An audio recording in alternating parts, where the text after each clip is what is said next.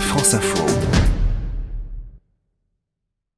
Vous connaissez bien maintenant le camion qui livre, c'est la librairie ambulante du livre de poche qui fait la tournée des plages avec France Info.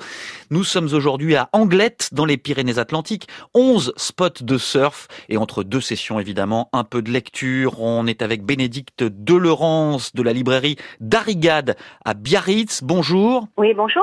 Merci d'être en ligne avec nous. Les livres et la plage évidemment, ça va très bien ensemble.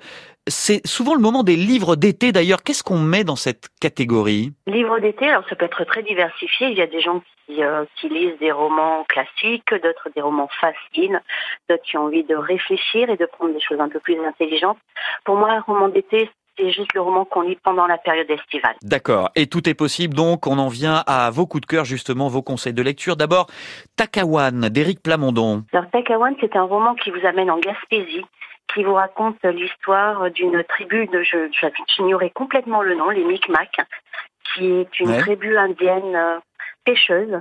Et en fait, grâce à partir de, d'une, d'une rafle qui se passe, on va apprendre l'histoire de la Gaspésie et tous les, euh, les conflits politiques qui peuvent être faits entre Québec et le Canada euh, à, travers l'histoire de ces Indiens. Votre choix de polar ensuite, Cadre Noir de Pierre Lemaître. En fait, Cadre Noir est un roman noir, comme le titre l'indique, sur le monde du travail.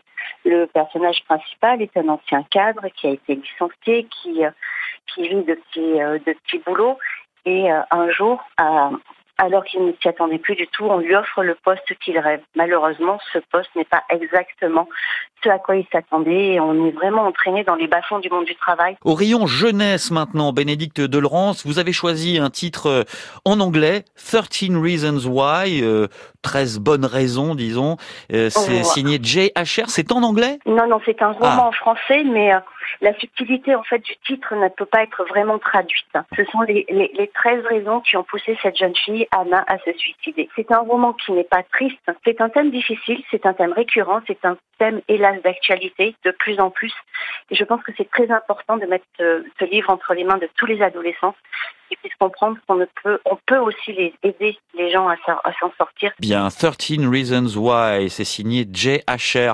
Merci beaucoup Bénédicte Delrance. Et je vous en prie, bonne journée à vous. De la librairie Darigade à Biarritz, euh, invité du camion qui livre et de France Info ce midi.